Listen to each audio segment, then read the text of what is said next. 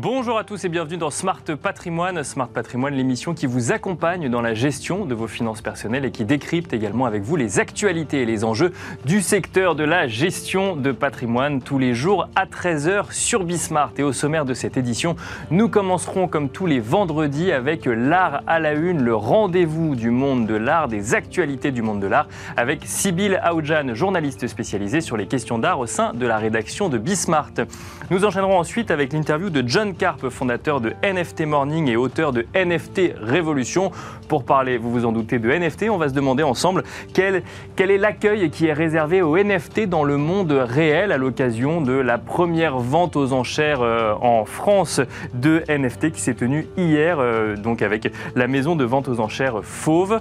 Nous enchaînerons ensuite donc dans Smart Patrimoine toujours avec Enjeu Patrimoine. Nous recevrons euh, ensuite Stéphane Pelletier, directeur général du groupe Patrimophie. On se demandera avec lui comment protéger ses placements dans le contexte incertain que nous connaissons actuel avec évidemment euh, la situation géopolitique avec euh, la guerre entre la Russie et l'Ukraine et donc euh, les incidences qui sont liées avec notamment la hausse des prix des matières premières ou encore le recul des marchés actions. Nous verrons ensemble comment cela vous impacte et comment vous pouvez vous protéger ou en tout cas décider de modifier vos allocations. Bienvenue à vous tous qui nous rejoignez. Smart Patrimoine, c'est parti.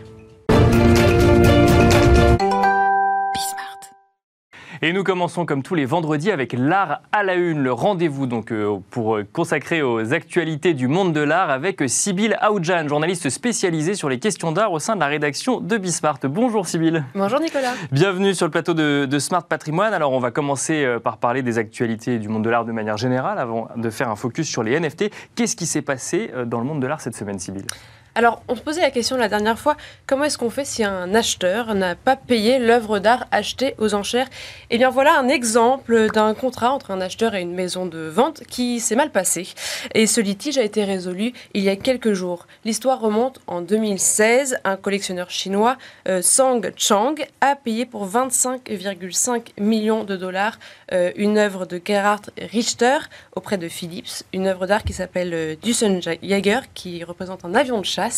Et voilà, mais sauf que l'achat en fait n'a pas été honoré alors même qu'il avait été déjà dans cette situation quelques années avant, mais ça c'est encore une autre histoire. Le même collectionneur Le même collectionneur. D'accord. et donc en 2018, euh, finalement, Philips et Zhang Shang conviennent d'un accord pour dire qu'il a jusqu'à fin juillet 2018 pour payer l'œuvre. Donc c'est quand même deux ans après euh, la vente. D'accord. Mais rien n'est fait. Donc Philips a remis la vente du le, tableau en vente en 2019 à Londres. Et c'est ce même collectionneur qui a à nouveau acheté l'œuvre. Et cette fois-ci à un prix bien plus faible pour 13,5 millions de livres.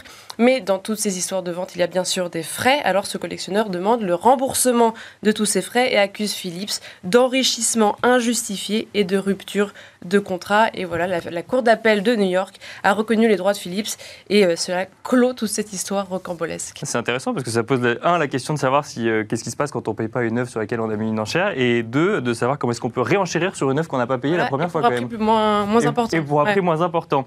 Euh, on continue avec les actualités cette semaine. Aux États-Unis, Unis la loi d'inaliénabilité euh, des œuvres d'art. voilà, euh, des œuvres d'art des musées n'est pas la même euh, qu'en France. Voilà, en fait, je voulais vous parler de cette actualité parce que le Metropolitan Museum of Art à New York vend un bronze de sa collection de Picasso.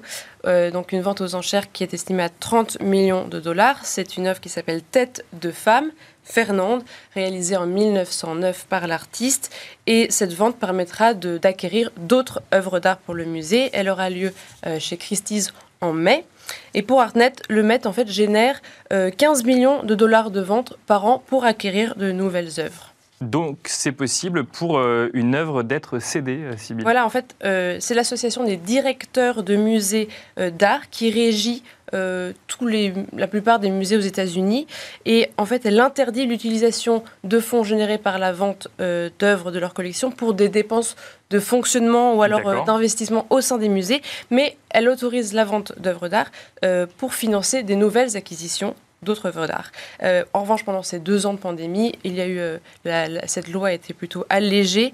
les musées ont eu le droit de vendre des œuvres pour l'entretien de leur collection. Mais cela s'expire le 10 avril 2022 et c'est pour ça que du coup cette vente Christie's ne rentre plus dans ce cadre. Donc c'est quand même assez euh, encadré, même si c'est possible. Et un dernier mot, euh, Sybille, sur le Lion d'Or décerné par la Biennale de Venise. Voilà, alors euh, c'est les carrières des deux artistes, l'allemande Katharina Fritsch, qui a 66 ans, et la chilienne Cecilia Vicuña, 74 ans, qui ont été récompensées. C'est la première fois depuis 2013 que, euh, que ce sont deux artistes qui remportent ce prix. Euh, d'abord pour les sculptures assez surprenantes de Katharina Fritsch, qui représentent des souris, des, euh, des coquillages, des serpents, des parapluies. En tout cas, c'est des sculptures qui représentent un naturalisme formel, mais qui sont rendues assez étranges par la peinture et la couleur utilisée. Et puis euh, Cecilia Vicuña, elle, son travail est plus engagé. Elle parle euh, des préoccupations du monde moderne, l'écologie, les droits de l'homme, l'homogénéisation de la culture, et elle a une volonté de rendre hommage à la culture chilienne à travers ses œuvres. Merci euh, Sybilla Oudjan, journaliste spécialisée sur les questions d'art, donc au sein de la rédaction de Bismarck pour les actualités du monde de l'art de cette semaine. Et on a le plaisir de recevoir ensemble Sybille John Carp, fondateur de NFT Morning et auteur de NFT Révolution. Bonjour John Carp. Bonjour. Bienvenue sur le plateau de Smart Patrimoine. On va euh, évoquer ensemble le sujet des NFT. On va se demander euh, s'ils ont la cote dans le monde réel, parce qu'effectivement, on a vu une grande émulation dans le monde virtuel euh, donc pour ces NFT, généralement achetés en crypto. Donc on peut se dire qu'ils étaient potentiellement destinés à des acheteurs qui possédaient des cryptos. Là, ils font leur entrée en France dans le monde réel avec une première vente aux enchères autorisée, il y en a déjà eu d'autres, mais celle-là, elle est autorisée, euh, organisée par euh, la maison de vente aux enchères Fauve, qui s'appelle The Burnt Auction. Elle se tenait hier soir euh, à Paris. Vous y étiez. Est-ce que vous avez constaté un désintérêt physique ou au contraire un grand intérêt physique pour ces NFT, donc ces, ces œuvres virtuelles? Alors vous avez raison d'en parler. Alors j'y étais et j'ai eu la chance d'y être. Pourquoi je dis que j'ai eu la chance? Parce que je faisais partie des, des rares personnes qui étaient à l'intérieur. D'accord. En fait, c'était tellement un succès que la rue était pleine de personnes qui voulaient enchérir. D'accord. Et donc euh, moi-même. Ah oui, c'était pas euh, du public, c'est des, enchérisseurs pour le coup. Voilà, bah il y avait, il y a toujours des curieux, Oui, bien mais il y avait, moi j'étais dans la salle et quand ils faisaient l'enchère, ils fait ah on a une enchère de la rue, D'accord. on a une Ouais. enchère de la salle, donc euh, oui c'était un succès assez phénoménal. Moi-même j'étais le premier surpris parce que c'est vrai que je connais bien le marché numérique, Euh, on achète, on vend et on se dit justement bah est-ce qu'on a vraiment besoin d'avoir des maisons d'enchères? Et là en fait pour moi ça a symbolisé un peu cet enthousiasme, cette excitation, cette volonté aussi, bah, aussi d'acheter dans le monde physique. Donc euh, en tout cas ouais c'était une première expérience extrêmement réussie oui. Comment est-ce qu'ils enchérissaient Du coup, c'était en, en Ethereum euh, Non, c'était en euros. C'était en euros, en Ouais. effet. Donc, parce que là, dans, dans- dans le cadre, euh, finalement, de, je pense, de la loi française, les commissaires-priseurs vendent en euros. Mhm. Par contre, en effet, il y avait la possibilité aussi de payer en crypto-monnaie, si je me trompe pas. Et il y avait un équivalent sur un écran. Donc, à chaque fois qu'il y avait une enchère, euh, il y avait l'équivalent Ethereum pour. Finalement, les personnes, des fois, estiment les œuvres Bien sûr. en Ethereum Ouais, euh, pour avoir l'équivalence. Donc, certains, pour eux, c'est plus facile de compter en euros. Pour d'autres, c'est plus facile en Ethereum. Donc, il y avait l'équivalence sur un écran. Mais on achetait en euros et on et la plupart, euh, il me semble, ont payé en euros à la fin. Donc, euh, ils sortaient leur carte bleue ou leur chèque pour euh, régler les œuvres, du coup. D'accord. Et les estimations étaient les bonnes euh, ça, ça fait, Ouais, c'était, en euh, fait, là encore, j'étais assez étonné. C'est vrai qu'il y a eu beaucoup d'activités et la plupart des, des œuvres sont parties dans les estimations. Il y en a même certaines, euh, il y a toujours ça dans une vente aux Bien enchères. sûr. ouais. Quel- euh, voilà, des, des petits combats, il suffit de deux Mhm. acheteurs qui ont vraiment envie pour que ça aille beaucoup plus loin. Donc on a eu des, des, des œuvres qui sont parties, en effet, enfin, il y a eu de tous les prix, hein, entre, de- entre, quelques, un, entre 1000 euros et euh, 200 000 euros pour les plus belles pièces, qui était une pièce unique d'Akatao, euh, qui est un des artistes clés avec une de ses pièces majeures. D'accord. Et donc, vous pensez que euh, la décision du Conseil des ventes euh, et la loi qui est passée, là, c'est quelque chose de, de majeur dans le monde euh, des enchères des NFT Bah, qui Il faut va arriver comprendre en une chose. Alors, Alors, je rappelle juste, donc effectivement, avant c'était interdit de vendre des euh, NFT en, physiquement dans une maison de vente aux enchères, et là aujourd'hui le Conseil des ventes a accepté, et c'est tout récent pour le coup. alors c'est tout récent. Alors interdit. Alors en fait, c'est juste qu'il n'y avait pas de loi. Oui, Donc il n'y avait pas de loi, donc le Conseil des ventes avait une interprétation assez conservatrice euh, en disant que dans la mesure où il n'y avait pas de loi, on n'avait pas le droit. Et donc là, en effet, il y a une loi qui est passée, il n'y a pas encore de décret d'application, donc dans les faits, on est encore dans une zone juridique floue. d'accord. Ouais. euh, c'est vrai qu'il y avait une prise de risque malgré tout de la Maison Fauve aussi euh, d'aller euh, dessus, mais c'est pour ça que d'ailleurs, il n'y avait, il y avait pas techniquement, c'était pas une vente de NFT. D'accord, toujours pas. Il y euh, avait, non, c'était euh, pas une vente de NFT, vous achetiez. clé il y avait ou- non, c'était pas la clé USB, Ah. vous achetez le- l'impression D'accord. du contrat internet de- du smart contract, donc euh, l'impression de la, de- du, du contrat, euh, du, on va dire euh, comme titre de propriété. Après, vous pouviez en faire ce que vous voulez, notamment le brûler, d'où le titre The Burn Auction. Mais dans les faits, on était quand même propriétaire du NFT. Dans les faits, c'est surtout l'intérêt, Oui, c'est d'être propriétaire du Oui, NFT. c'est ça. En fait, il y avait juste le, le prétexte physique euh, en plus de la propriété du NFT. Exactement, exactement. Et c'est le plus important parce que le papier, en effet, finalement, pour n'a pas vraiment de valeur. Bon, bon, on suivra ce week-end s'il y a des gens qui, qui brûlent du coup leur, euh, leur contrat. Mais le fait que cette loi est passée, ça, ça- ça change vraiment quelque chose ou c'est c'est juste dans le cours de l'histoire et ça, ça va euh, ça va enchérir euh, Bah, cette loi, en fait, si vous voulez, ce qui est plutôt choquant, c'est qu'on ait besoin d'une loi, en fait. Euh, dans les faits, Christie's et Sotheby's, euh, ça fait. Enfin, on parle des NFT. Pourquoi tout le monde parle des NFT Parce que Christie's a vendu un Beeple il y a, à 70 millions il y a bien un sûr, an. bien sûr, bien sûr. Personne ne s'est posé de questions. Et depuis un an, Christie's et Sotheby's font leur beurre concrètement sur les NFT et ont réussi à se, euh, à se relancer, on va dire, face à une petite crise du marché de l'art grâce aux NFT. Donc en fait, euh, on ne on devrait même pas avoir besoin de loi. On devrait pouvoir le faire et puis voilà. Et vous parlez de Beeple, alors du coup, il y a quand même une grosse différence entre euh, le montant euh, Christie's et euh, hier, il y avait quand même un Beeple qui était entre les Oui. euh, 20, euh, 20 000, les estimations entre 20 et 30 000. Euh, et Qu'est-ce qui explique la, la différence Parce que c'est quand même le même artiste.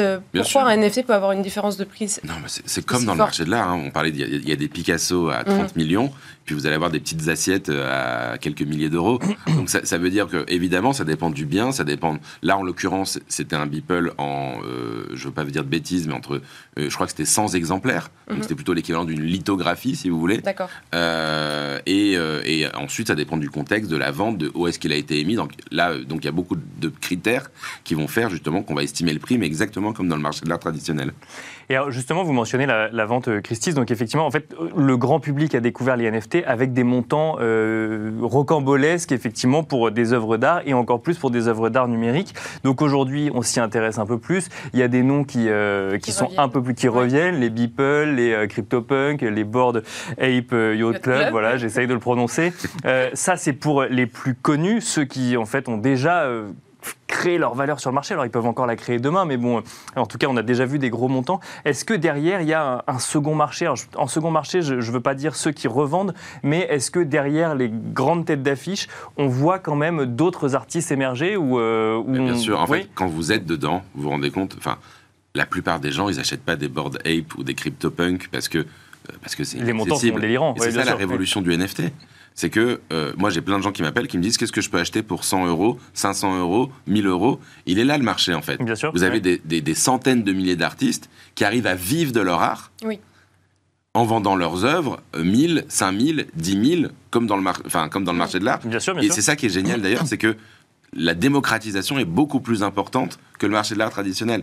Il y a beaucoup plus de collectionneurs qui, parce que finalement, dans le monde traditionnel, même des artistes un peu cotés, tout de suite, c'est à 20 000 euros une œuvre, on va dire, enfin, je- je- à peu près. Bien sûr. ouais. Là, il y a des artistes qui sont encore, à- qui commencent à avoir certaines cotes et qui ont certaines de leurs œuvres très accessibles à moins de 1000 euros.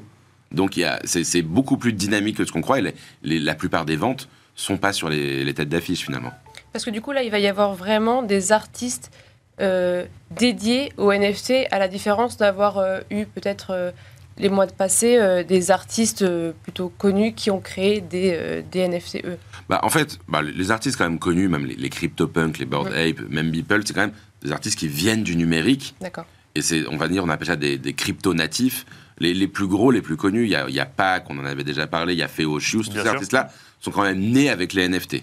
Donc ils, ils sont très connus. Mais moi, je suis persuadé en effet, par contre, que tout le monde va le devenir à un moment donné. Quand vous regardez les volumes de vente, euh, là, les- le, le- le dernier mois de février, c'était euh, 2 milliards, euh, 2 milliards de ventes en fait. hein. Quand vous comparez avec le marché de l'art traditionnel, euh, bah, c'est quoi? C'est 50 milliards par an, je crois. Mhm. Là, vous, on voit que dans moi, euh, il n'y a aucun doute sur le fait que dans quelques années, euh, le marché du NFT va être supérieur au marché de l'art en fait. Mais vous parlez de art qui est plus démocratisé, mais il faut quand même être très initié. Ça, quand même, ça s'adresse quand même à une niche. euh, Ça s'adresse à ceux qui s'y intéressent, en effet. Et évidemment que si vous croyez que vous allez gagner de l'argent en achetant le premier NFT qu'un copain vous dit que euh, c'est super parce qu'il y a tel joueur de foot qui est derrière, Mm. euh, là, vous êtes sûr que vous allez vous planter. Non, mais c'est bien de le préciser. Mieux, effectivement, il faut mieux le préciser. Euh, moi, il y a quelque chose qui me, qui me, qui me fascine dans les NFT, c'est qu'on reprend des codes, euh, des, alors on reprend des codes traditionnels, mais aussi des codes qui peuvent venir euh, dans des jeux vidéo. C'est-à-dire qu'on crée des collections très longues, enfin très grandes, et derrière, ensuite, on crée un effet de rareté en fonction des différentes, des différentes œuvres qu'on peut y trouver, parfois générées même par des intelligences artificielles. on est quand même très loin des codes traditionnels de l'art où on avait un Picasso qui allait peindre pendant des heures. Là, en fait, on en a alors peut-être que ça prend du temps, mais d'un coup d'un seul, et on crée en fait soi-même la rareté des œuvres qu'on veut vendre. Euh, donc ça, c'est pour le, constat. Et moi, ma question sur le lien avec le, marché physique, c'est le marché physique a-t-il besoin du marché numérique et le marché numérique a-t-il besoin de pouvoir vendre dans le physique pour continuer à se développer? C'est une super question. Alors, je pense que le marché physique a besoin du marché numérique, ça j'en suis sûr et certain. C'est-à-dire qu'on c'est comme comparer, euh, si vous voulez, euh, Carrefour et Amazon, sans vouloir citer. C'est-à-dire qu'à un moment donné, tout le monde est devenu numérique. Bien sûr. Et donc tout le monde va devenir numérique. C'est j'ai envie de dire, je suis pas devin, je suis pas très intelligent, euh, je suis juste la tendance de la société et on est en train de devenir numérique, donc le marché là va devenir mais numérique. Là, c'est pas pour être, enfin pour chercher des, des poux dans la tête des NFT, mais les ventes numériques, ça existe déjà sans passer par la technologie blockchain. Pas tant que ça. Bah, les ventes au téléphone où on peut enchérir en ligne ah, directement. Oui, oui, ah oui, Donc là, il y, a la numérisation des ventes ah, aux enchères. oui, oui, pardon. Alors oui, il y a une distinction entre les ventes en ligne, en effet. Oui, oui, c'est vrai que vous pouvez sur euh, Drouot Online, par exemple, en France, euh, vous enchérissez déjà. Euh, la différence, c'est en fait, c'est ce que vous possédez, ce que vous achetez. Bien sûr. Le NFT, déjà, c'est la sécurité. C'est-à-dire que pour n'importe quelle œuvre, avoir un titre d'authenticité qui soit dans la blockchain, c'est beaucoup plus sécurisant pour n'importe qui qu'un certificat d'authenticité papier Enfin, tous les jours, moi j'entends des gens qui achètent le certificat alors que l'œuvre est fausse. Oui, bien sûr. c'est une aberration déjà dès aujourd'hui. Donc ça, déjà, c'est inéluctable. Et de manière plus générale, si vous voulez, on est devenu des êtres numériques. On vit dans des environnements numériques, on, est, on, est, on regarde, on consomme, on est. Donc afficher ses œuvres dans des environnements numériques va devenir de plus en plus quelque chose d'important pour n'importe quel artiste, je pense. Donc ça, moi, à mon avis, c'est une tendance de fond. L'autre aspect, en effet, est-ce que le monde numérique a besoin de, du monde physique? Je pense que ça ouvre, ça, ouvre, ça va, ça va devenir de plus en plus important. Euh, le fait de vendre chez justement Christie, Sotheby's ou Fauve, c'est des autorités de validation. Donc, si vous voulez, ça vous donne une sorte de, validation par le marché. Et donc, c'est quoi? C'est qui sont mes collectionneurs? Quelles sont les maisons? Quels sont les musées? Euh, qui, où je vais pouvoir voir mes œuvres. Et ça, on va retrouver des codes finalement du monde de l'art traditionnel. Et ça participe peut-être à faire connaître aussi, ça euh, participe et, à, élargir un petit peu le, Exactement. le public. Euh, merci beaucoup, John Carp. Je rappelle que vous êtes fondateur de NFT Morning et auteur de NFT Révolution. Merci d'être venu débriefer avec nous un petit peu sur bah, cette euh, entrée dans le monde physique en France, en tout cas, des, des NFT. Merci également, Sybilla Ojan, journaliste spécialisée sur les questions d'art au sein de la rédaction de Bismart. Et quant à nous, on se retrouve tout de suite dans Enjeu patrimoine. Et c'est parti pour Enjeu patrimoine, 10 minutes où nous allons euh, échanger autour de la thématique qui s'affiche d'ailleurs à l'écran. Comment investir dans un contexte incertain euh, pour ceux qui veulent rentrer euh, ou en tout cas continuer à investir. Ou alors on pourrait également se demander comment protéger ses placements, toujours dans un contexte donc en lien avec deux ans de pandémie dont on sort ou en tout cas dont on espère sortir actuellement. Cette actualité qui laisse place à une autre actualité depuis une dizaine de jours, une guerre en Ukraine sur le sol ukrainien entre la Russie euh, et l'Ukraine qui a entraîné un certain nombre de sanctions du monde occidental, euh, sanctions financières donc vis-à-vis de la Russie, un contexte dont euh, les conséquences sont pour vous une chute ou en tout cas un recul des marchés financiers en lien avec les incertitudes des investisseurs, mais aussi une flambée, une progression des matières premières, sans parler évidemment des des taux obligataires qui, eux, euh, reculent également en lien avec euh, bah, les investisseurs qui retournent vers ces actifs sans risque. Euh, un contexte compliqué à comprendre dans lequel on peut se demander comment est-ce que, investisseurs particuliers, on peut investir ou en tout cas décider de modifier ou non ses choix d'allocation. Pour en discuter, nous avons le plaisir de recevoir sur le plateau de Smart Patrimoine Stéphane Pelletier, directeur général du groupe Patrimofi. Bonjour Stéphane Pelletier. Bonjour. Bienvenue euh, sur le plateau de Smart Patrimoine. Donc j'ai fait une introduction un petit peu longue, mais pour poser un contexte quand même euh, qui, rappelle les questionnements d'un certain nombre d'investisseurs. Comment protéger ses placements Comment investir dans un contexte incertain C'est la question qui nous anime. Euh, j'imagine que c'est des questions que vous avez au quotidien avec vos, clients. évidemment, c'est des, des, questions qu'on se pose au quotidien entre entre nous lors de nos comités. D'accord. Pour regarder en fonction de la conjoncture actuelle. Et effectivement, comme vous le disiez, après une crise du corona qui n'est toujours pas finie d'ailleurs, mais on n'en parle plus. maintenant, l'Ukraine et puis la flambée des, des matières premières, la guerre énergétique. Euh, donc évidemment, ça pose plein de questions euh, à destination de nos clients auxquelles on se doit de répondre.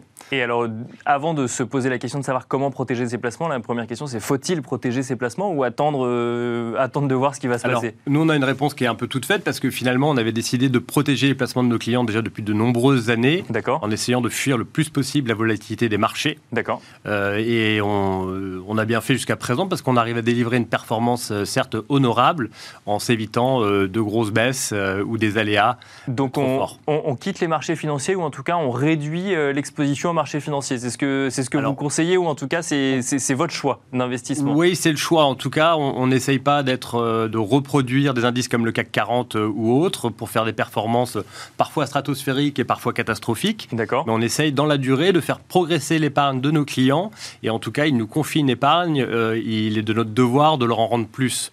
Donc, quand je dis fuir la volatilité des marchés, c'est se servir d'outils moins volatiles comme de l'immobilier financiarisé, par exemple. D'accord. Continuer à profiter euh, d'enveloppes comme le fonds euro avec euh, son capital garanti et certains fonds euros font des rendements euh, plus intéressants que d'autres. Bien sûr. Euh, puis on le verra également aussi des, des, formes de produits qui peuvent être des produits structurés avec des grosses barrières de protection. Euh, et on a tout un panel d'options comme ça pour, Alors, essayer de faire de la Commençons par l'immobilier. Il y a des questionnements autour de l'immobilier. On se demande si un contexte de guerre sur le sol européen peut être de nature à avoir un impact sur, sur le marché immobilier. Vous vous dites dans un contexte actuel, il faut aller vers l'immobilier. C'est plus rassurant, c'est plus, plus, plus tangible ou je dis, S'il y avait une troisième guerre mondiale, et évidemment, euh, que vaudrait l'immobilier euh, dans le monde, je ne sais pas. Mais on n'en est pas là, heureusement. pas le scénario que l'on envisage. Euh, c'est sûr que de l'immobilier à Kiev aujourd'hui, ben, c'est pas là où il faut, il faut investir, on imagine bien.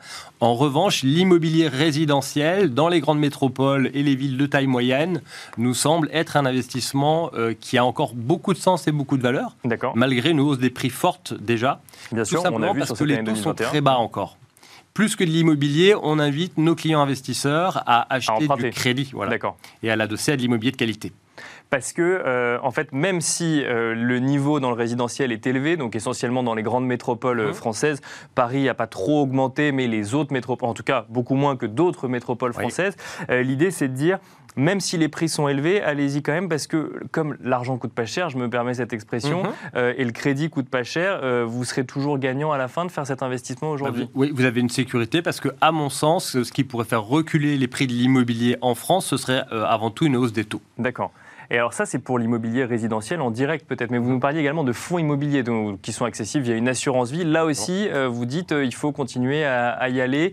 pour le coup, c'est on est on est sur des actifs moins volatiles. Oui, et puis alors il y a une, résonance là-dedans, c'est qu'on se rend compte que les institutionnels, les assureurs et les banques aujourd'hui s'orientent massivement euh, sur le domaine du résidentiel. D'accord. Plus il y aura d'afflux de, capitaux sur ce domaine, plus il y aura un maintien, voire une hausse des prix. D'accord. Donc ça, ça répond à une première question de pourquoi continuer à croire dans l'immobilier résidentiel. C'est notre croyance profonde. Bien sûr.